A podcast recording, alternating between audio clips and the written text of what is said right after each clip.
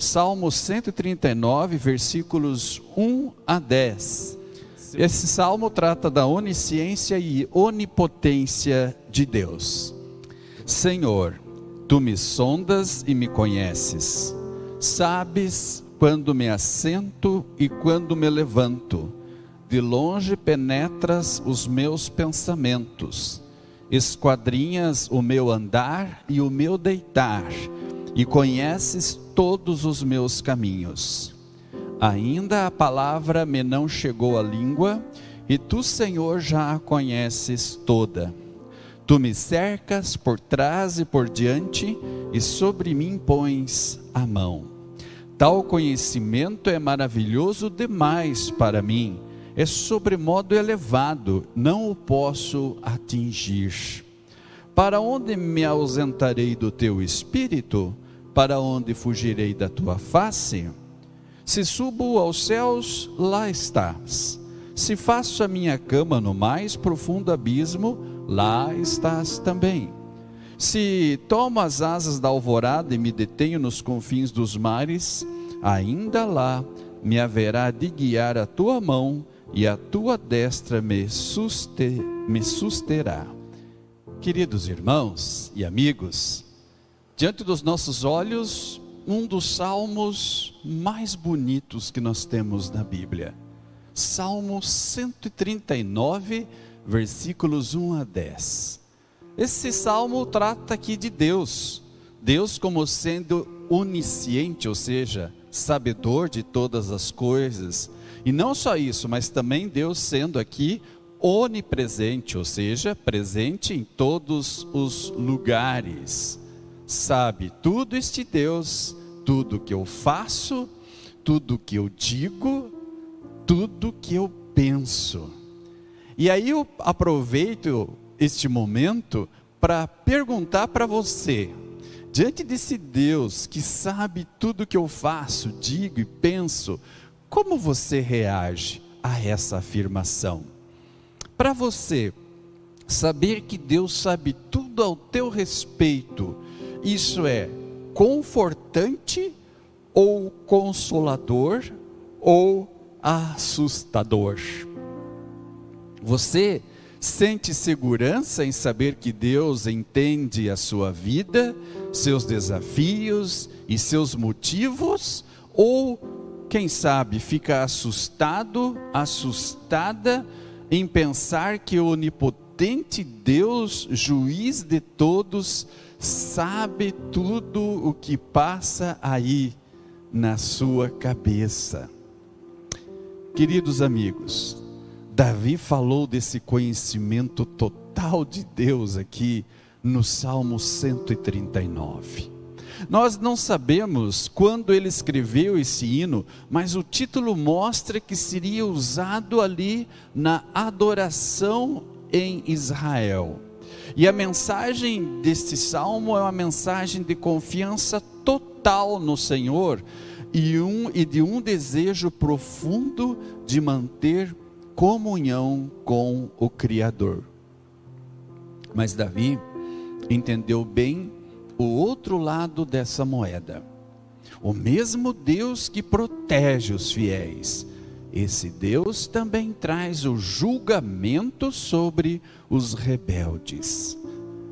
Na leitura desse salmo, nós observamos ali o progresso da onisciência, ou seja, do fato de Deus saber tudo, a onipresença, ou seja, o fato de Deus estar presente em todo lugar, a onipotência, ou seja, Deus como sendo todo-poderoso, como pilares que sustentam a confiança do autor na perfeita justiça do santo Deus que ele adora.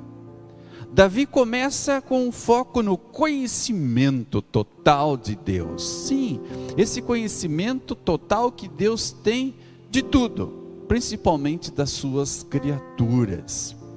O Senhor observa cada movimento, ele enxerga cada pensamento e ouve cada palavra até antes dela ser falada, diz o nosso texto.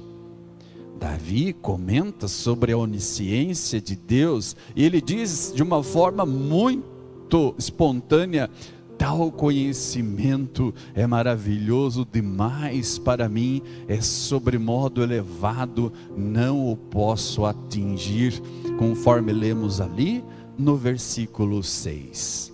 Essa ênfase na onisciência naturalmente leva o autor a refletir sobre a outra característica marcante de Deus, ou seja, a sua onipresença. E o texto abre totalmente as maneiras, as condições como essa onipresença se revela. Diz o nosso texto que não há onde se esconder do Senhor. Davi diz a Deus: Para onde? Para onde me ausentarei do teu espírito? Para onde fugirei da tua face? Se subo aos céus, lá estás. Se faço a minha cama no mais profundo abismo, lá estás também. Se tomo as asas da alvorada e me detenho nos confins dos mares, ainda lá me haverá de guiar a tua mão e a tua destra me susterá, conforme lemos nos versículos 7 a 10. Reparem vocês que enquanto Davi achou conforto no fato da presença de Deus, essa mesma doutrina bíblica provoca medo em qualquer um que não obedece ao Senhor. Mil anos depois de Davi, um outro autor disse assim: E não há criatura que não seja manifesta na sua presença, pelo contrário, todas as coisas estão descobertas e patentes aos olhos daquele a quem temos de prestar contas. Isso está lá em Hebreus 4, versículo 13.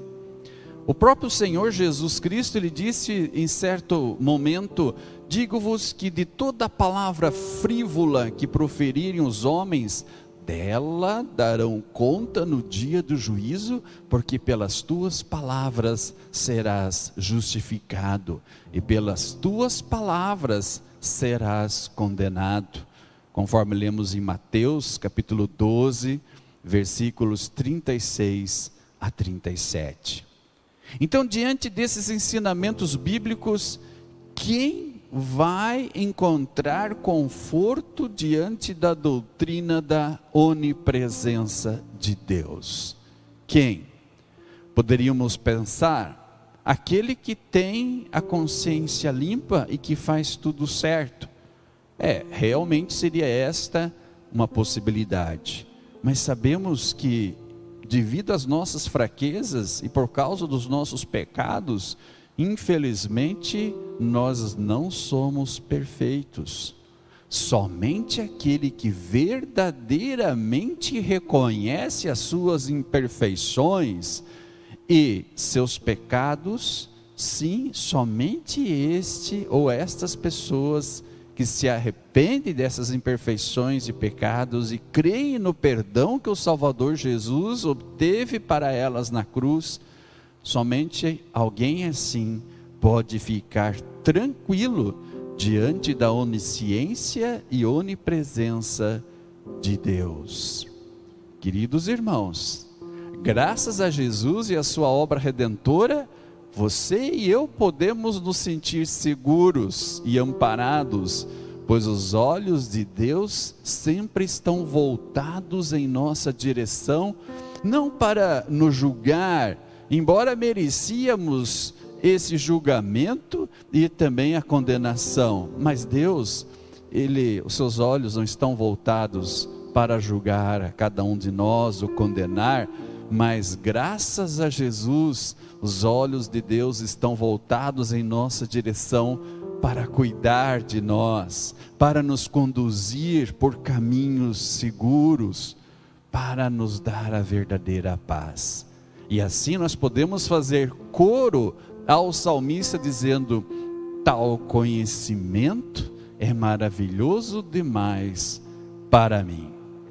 Que essa doutrina da onipotência, onipresença e onisciência de Deus traga a você segurança, tranquilidade e paz. Deus está olhando para você sempre através de Jesus. As lentes pelas quais Deus te vê têm o nome Jesus Cristo.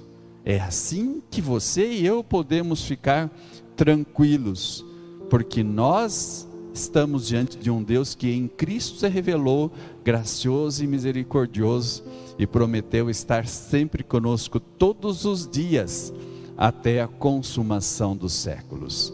Creia nesse Deus, busque forças nesse Deus e ele certamente não te decepcionará. Amém? Fique na paz do Senhor.